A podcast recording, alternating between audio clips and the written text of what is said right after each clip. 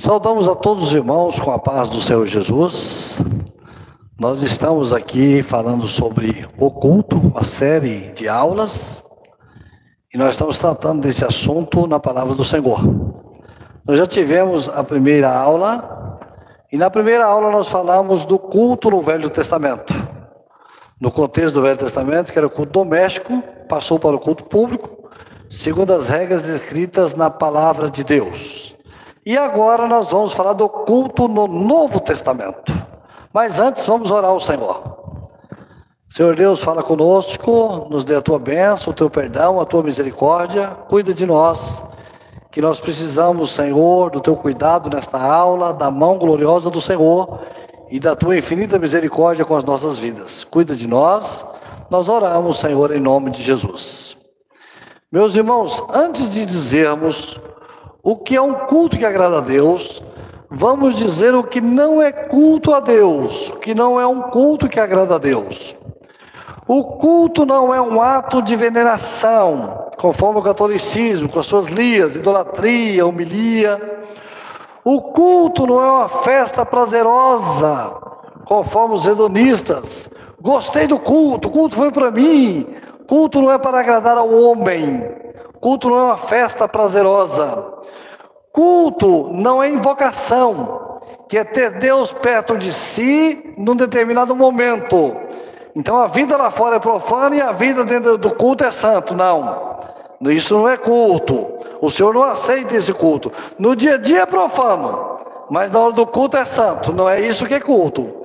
Culto não é encontro para solicitações, pedidos, exigências, determinações dando ideia de que a criatura pode exigir alguma coisa do Criador. Isso não é culto. Isso não é culto. Culto é um serviço prestado a Deus. Isso é que é culto. Em Mateus 4, 23 e Mateus 9, 35, Jesus tratando desse assunto, ele dá uma ideia, ou seja, um norte, uma direção. Diz a palavra do Senhor: Percorria Jesus toda a Galiléia, ensinando nas sinagogas, pregando o evangelho do reino, curando toda sorte de doenças e enfermidades entre o povo. Então, Jesus, ele trabalhava desta forma, pregando, ensinando, primeiro ele ensinava, depois ele pregava e por fim ele cuidava de todas as pessoas. Jesus ele ensinava de quatro formas. A primeira forma, ele fazia e os discípulos observavam. Ele fazia e os discípulos observavam. Ele curava, ele fazia os milagres, os discípulos observavam ele fazendo aquelas coisas. Depois ele fazia e os discípulos participavam como é, por exemplo, na multiplicação dos pães, eles pegavam os cestos, ajudavam, eles participavam. Depois Jesus mandava eles ir, como 70 discípulos, de dois em dois, e quando voltava ele pedia conta, ele fazia um relatório, ele fazia, ele, ele, ele pedia conta de como foi o trabalho, ele monitorava o trabalho. E por fim, Mateus 28, 18, ele envia já os discípulos prontos para o trabalho e de pregar o evangelho a toda criatura. Então vejo os irmãos que é um, é um norte, é um grande ensino para o levantamento de um pastor. Primeiro a gente faz, ele vê, depois a gente faz junto com ele, depois ele faz e a gente é, dá uma, uma conferida se está tudo certo, e por final, deixa o pastor seguir o seu ministério. Esta é a forma de Jesus conduzir o seu ministério: ensino, pregação e assistência. Mas quando nós falamos de culto no Novo Testamento, um versículo muito importante é Romanos 12, 1. Romanos 12 é eco dos dez mandamentos, Êxodo 20, de 4 a 6. Diz assim Romanos 12: Rogo-vos, pois, irmãos, pela compaixão de Deus, que apresenteis os vossos corpos em sacrifício vivo, santo e agradável a Deus, que é o vosso culto racional. Então ele fala de você se apresenta para o culto, o seu corpo como um sacrifício vivo, aquele que nasceu de novo, que morreu para o mundo e nasceu de novo. Mas o culto tem que ser santo. E o culto não é agradável aos homens, mas é agradável a Deus. O culto deve ser agradável a Deus, que é o vosso culto racional, aqui em Romanos 12, versículo 1. Nós vamos falar aqui de algumas características do culto, da prática do culto e do serviço do culto. Seis exigências bíblicas do culto que agrada a Deus: biblicidade, pactualidade, evangelicidade, historicidade, servicialidade e liturgia. Então, vamos começar com biblicidade. Quando nós falamos em biblicidade, nós falamos em Deuteronômio 12, de 29 a 32. Vamos ler esse texto para entendermos o que, é que o Senhor está querendo dizer com biblicidade. Diz assim o texto: Quando o Senhor teu Deus desarraigar de diante de ti as nações, onde vais a possuí-las, e as possuíres e habitares na sua terra, guarda-te, que não te elasse seguindo-as, depois que forem destruídas diante de ti, e que não perguntes acerca dos seus deuses, dizendo: assim como servir essas nações, os seus deuses, do mesmo modo também farei eu. Assim não farás ao Senhor teu Deus, porque tudo o que é abominável ao Senhor, o que ele odeia e o que ele odeia, fizeram eles a seus deuses, pois até seus filhos e suas filhas queimaram no fogo aos seus deuses. Então o Senhor está dizendo assim: quando você chegar na terra, que você encontrará o culto estabelecido, sem encontrar cultura, sem encontrar os povos, você não vai olhar nada para isso. Você não vai seguir nada que eles estão fazendo lá. Você não vai dar atenção nenhuma. Você não vai copiar nada disso. A cultura deles, a maneira que eles fazem, você não vai fazer nada disso. Aí ele vai dizer assim: tudo que eu te ordeno, observarás para fazer. Nada lhe acrescentarás, nem diminuirás. Então o Senhor coloca um limite ao povo. A chegada da terra em relação ao culto a Ele que não deveria ser ao olhar das, daquelas nações, mas devia ser segundo as ordenanças, segundo a palavra que o Senhor disser. Então, isso aqui nós estamos falando de Deuteronômio 12, 29 a 32. Culto é uma ordem, dentro dos limites dados por Deus. Culto não é uma coisa que fazemos conforme o que dá na nossa cabeça. Culto tem uma ordem de Deus e limites por Ele estabelecido. Grande questão aqui é que o culto seja preservado segundo a vontade do Senhor. Esse é o grande problema do nosso tempo. É que o culto, o culto hoje ele está misturado com os elementos do mundo, com as suas nuances, suas alternativas, seus motivos, motismos, suas criatividades. Não é isso que o Senhor quer de nós com relação a culto. O Senhor quer que o culto seja feito conforme a vontade do Senhor, e conforme o querer do Senhor, e conforme o desejo do Senhor. Então nós não podemos perder os limites estabelecidos por Deus.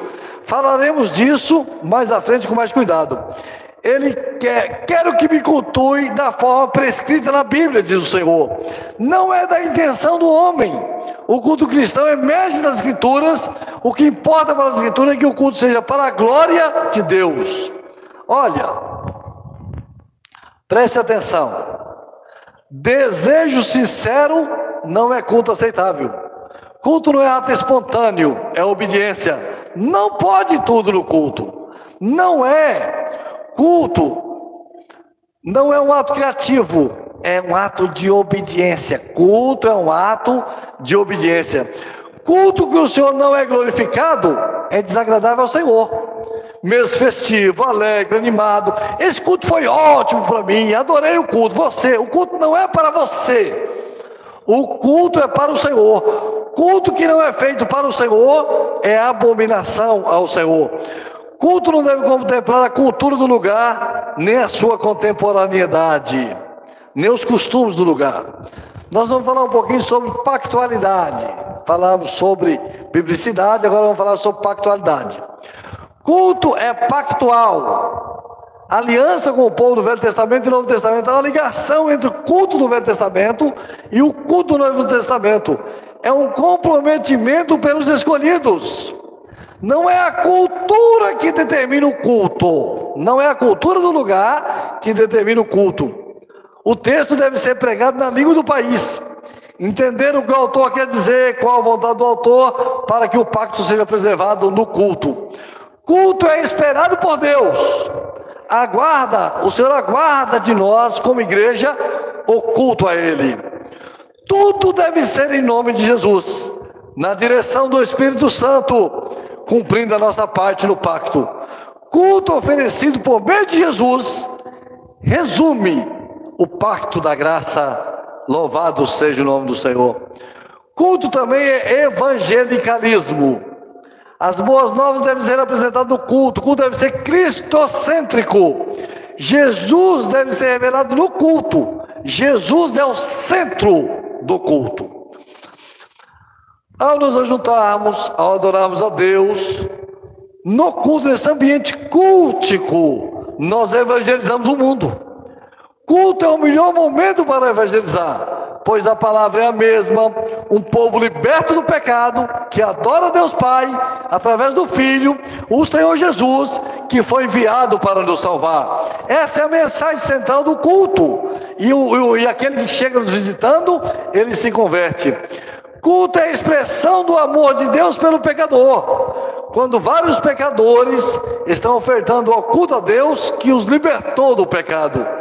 O culto por si só é uma mensagem pregada, louvado seja o nome do Senhor.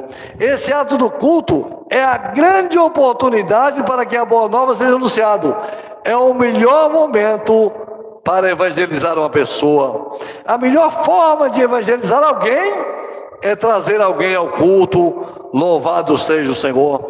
O mundo vendo isso, passa a vir e adorá-lo. Ele vê o acesso que Jesus abriu na cruz, a porta que foi aberta. Esse é o melhor momento para o crente cumprir a grande comissão. Juntos, evangelizamos, cultuando ao Deus vivo, falando do Senhor. Quando tudo está em ordem do culto, a evangelização acontece. O que é isso?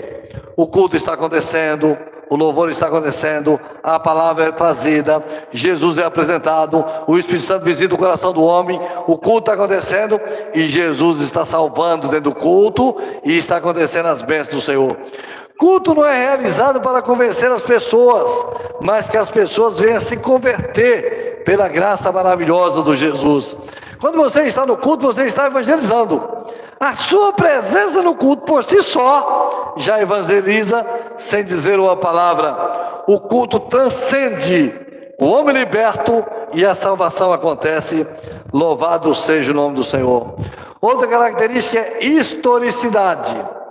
Coerente com a doutrina dos apóstolos, preservado nos caminhos dos primeiros pais da fé, é uma solenidade e simplicidade a palavra é lida e pregada, as orações são feitas, os louvores cantados e o nome do Senhor é glorificado no meio do culto. Precisa de quê? Precisa de reverência, precisa de temor do Senhor. Por isso que a palavra fala: guarda o teu pé quando entrares na casa do Senhor teu Deus. Culto é alegre, o culto, o culto é alegre e avivado pelo Espírito Santo, mas é reverente. Não perde a reverência por causa da alegria do Espírito Santo. A grande alegria, mas estamos no temor. Não é fazer o que quiser, culto alegre. Culto alegre não é fazer o que quiser, mas é uma grande operação do Espírito Santo na vida do seu povo. O culto deve sempre obedecer à prescrição bíblica. Sempre devemos lembrar que estamos diante de um Deus vivo e poderoso. Louvado diante, louvado seja o nome do Senhor. Estar diante de Deus precisa de temor alegria de um coração remido diante de um Deus que perdoa, precisa de um coração liberto para adorar ao Deus Todo-Poderoso. Nós vamos falar agora de serviçalidade. Liturgia compreensível e simples. Cristo e seu povo no banquete santo, adorando em espírito e verdade. Tem uma forma tudo com decência e ordem, conforme ensina Paulo aos Coríntios. O centro da liturgia do culto é a palavra de Deus e seus sacramentos, o batismo e a ceia. Priorizar o culto solene com palavra que se entende. O culto está na agenda de Deus. Deus espera o culto a Ele. Louvado seja o nome do Senhor. Nós vamos ver aqui, irmãos, alguns termos relacionados a culto dentro da história do homem, dentro da história do Evangelho. Então, culto não é lugar para se exigir nada, decretar nada, etc. Culto não é lugar de cobrança, barganha, destaque pessoal. Culto é um serviço, é um serviço prestado ao superior, a um Deus todo-poderoso. Nós vamos ver aqui seis características do culto que agrada a Deus. Esse, esse, essa lista, esse ensino veio de pastor Onésio Figueiredo, um artigo escrito em 1994, escrito oculto o nome do artigo. Então ele vai falar de, alguns, de algumas características. A primeira característica é hiperetel, é o trabalho do remador de barco sobre instrução rigorosa dentro das galés. Em cima estavam os guerreiros, e embaixo os remadores. Do esforço de todos os remadores, mantinham o barco com velocidade. Juntos, quando nós estamos no culto, acontece a multiplicação. Quando todos na igreja, no âmbito nacional ou na igreja local, nos departamentos, nós estamos remando, trabalhando na mesma direção, numa mesma cadência, no mesmo ritmo, na mesma força. Então o culto está agradando a Deus Louvado seja o nome do Senhor. Quando há falta de comunhão, falta de comando, cada um rema para o lado, num ritmo diferente, traz problema para o culto e esse culto não agrada a Deus. Remadores estão debaixo das galés, mas acima tem a guerra sendo travada. Se os remadores lá embaixo se distraem, a guerra em cima é perdida. Os comandos devem ser atendidos. Os remadores, no nosso caso, pastores, obreiros, departamentos, todos devemos estar ouvindo o comando.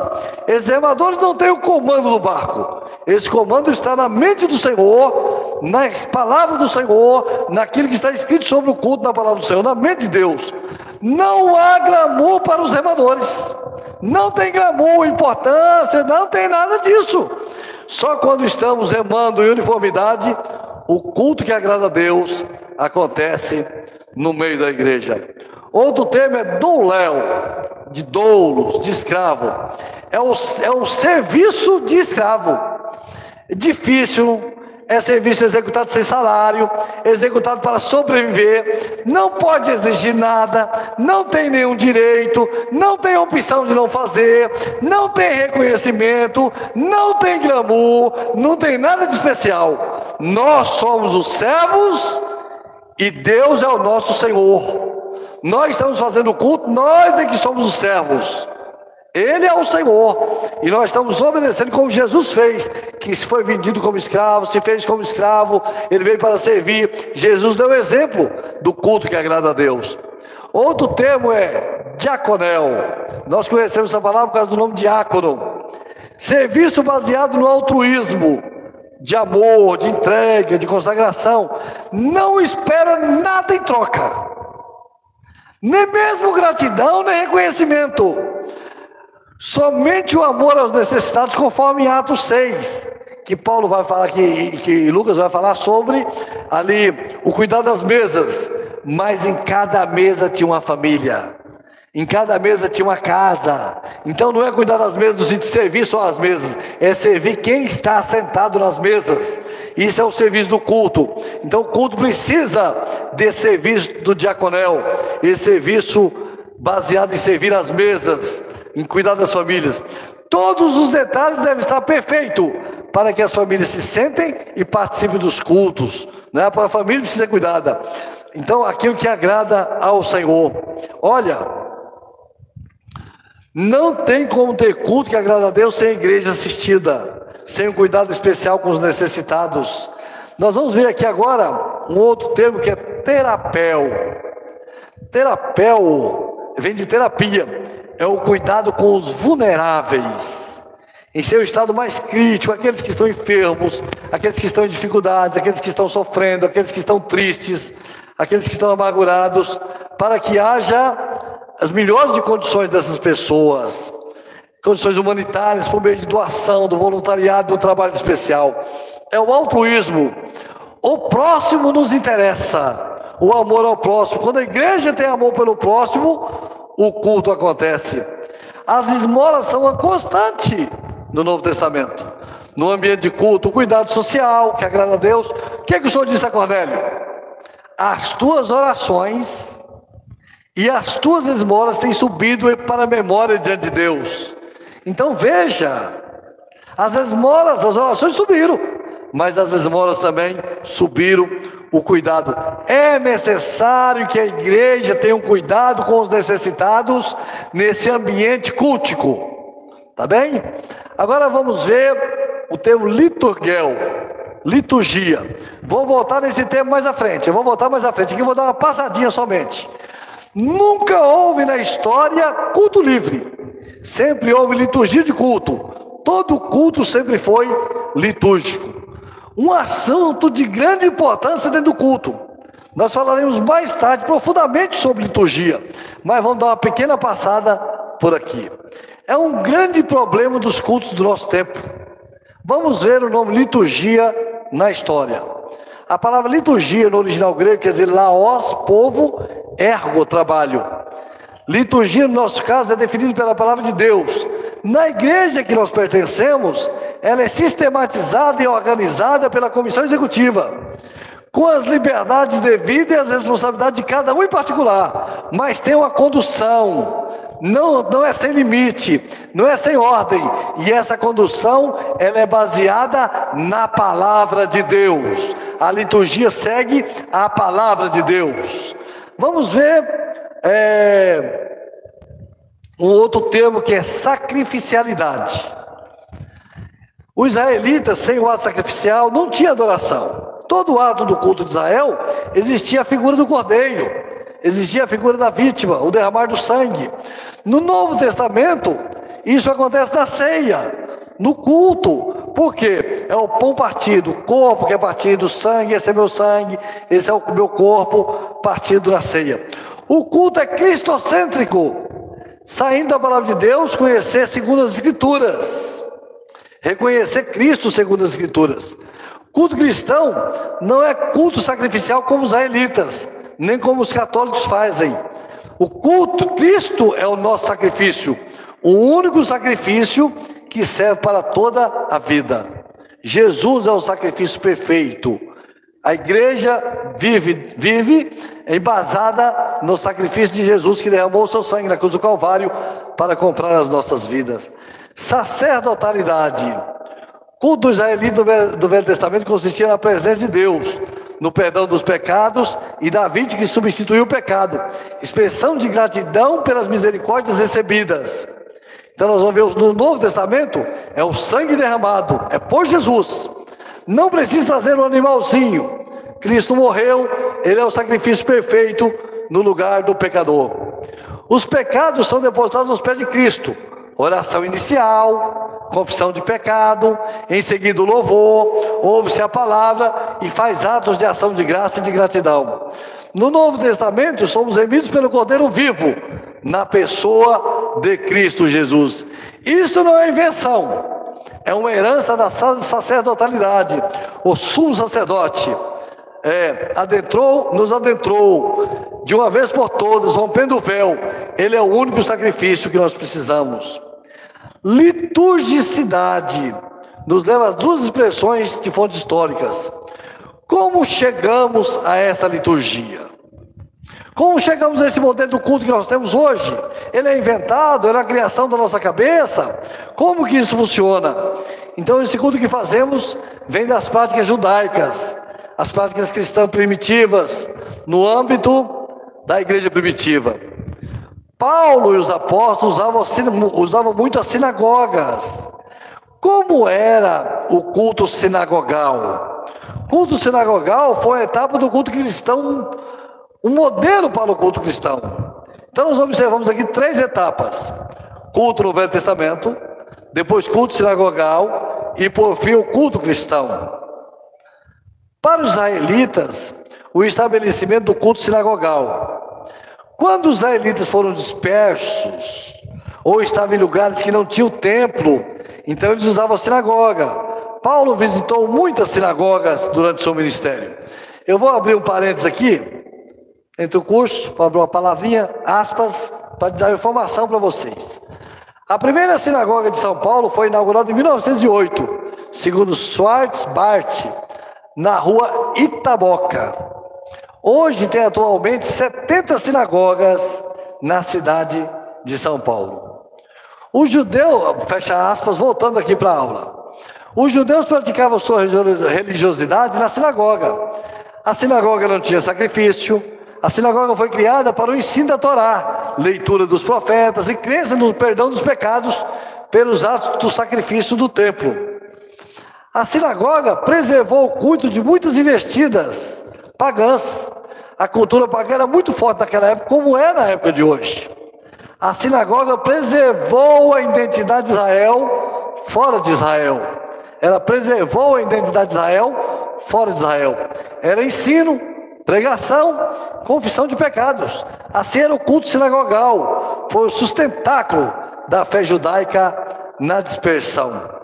Valores da fé de Israel e base para o culto cristão. Olha que maravilha! Então, vou ler aqui um trecho de Paulo visitando a sinagoga. E passando por Anfípolis e por Apolônia, chegaram a Tessalônica, onde havia uma sinagoga dos judeus. E Paulo, como tinha por costume, era costume de Paulo fazer isso, foi ter com eles. E por três sábados disputou com eles sobre as Escrituras. Atos 17, versículos 1 e 2. Culto sinagogal era iguais em todos os lugares. O culto sinagogal não tinha o culto sinagogal de um jeito, outro de outro. Tinha duas etapas. Primeira parte, louvor, chamado Shekinah, e confissão dos pecados. É o central no culto sinagogal. E no final do louvor, louvor de gratidão. A segunda parte do culto sinagogal era o estudo da oração, estudo das escrituras, confissão de fé de Israel, Shema de Israel, ensino das leis e profetas, bênção final araônica. A bênção araônica terminava ali o culto sinagogal. Eu vou ler para os irmãos aqui, em número 6, 20, 23 a 26, a bênção araônica que terminava o culto sinagogal. E depois eu vou ler a bênção apostólica que termina o nosso culto. Fala Arão e seus filhos dizendo: Assim abençoareis os filhos de Israel, dizendo-lhes: O Senhor te abençoe e te guarde. O Senhor faça resplandecer o teu rosto sobre ti e tenha misericórdia de ti. O Senhor sobre ti levante o seu rosto e te dê a paz. Esse aqui é a bênção araônica. Agora, no Novo Testamento, 2 Coríntios 23, 13, 13, diz assim: a bênção apostólica do apóstolo Paulo. A graça do Senhor Jesus Cristo e o amor de Deus e a comunhão do Espírito Santo seja com todos vós. Amém. Louvado seja o nome do Senhor. Eu queria fazer aqui algumas observações. Aqui nós entramos no culto do Novo Testamento falamos das características, dos elementos desse culto, como devemos proceder nesse culto, e avançamos para o culto sinagogal e fizemos uma ponte do culto sinagogal com o culto cristão, e nós vamos observar agora, nos ensinos de Paulo, na próxima aula, como deve ser o culto cristão e a liturgia do culto cristão. Então, na, na parte 3, nós vamos estudar a liturgia do culto cristão à luz da Bíblia. Amém? Louvado seja o nome do Senhor. Vamos orar ao Senhor e encerrar essa aula. Receba, Senhor, diante de ti, Senhor, esta palavra, esse culto, essa aula. Senhor, te bendizemos pela tua bênção maravilhosa, pelo cuidado do Senhor com as nossas vidas, pela tua infinita misericórdia. Te louvamos, Senhor, por todas as coisas, te bendizemos em nome de Jesus.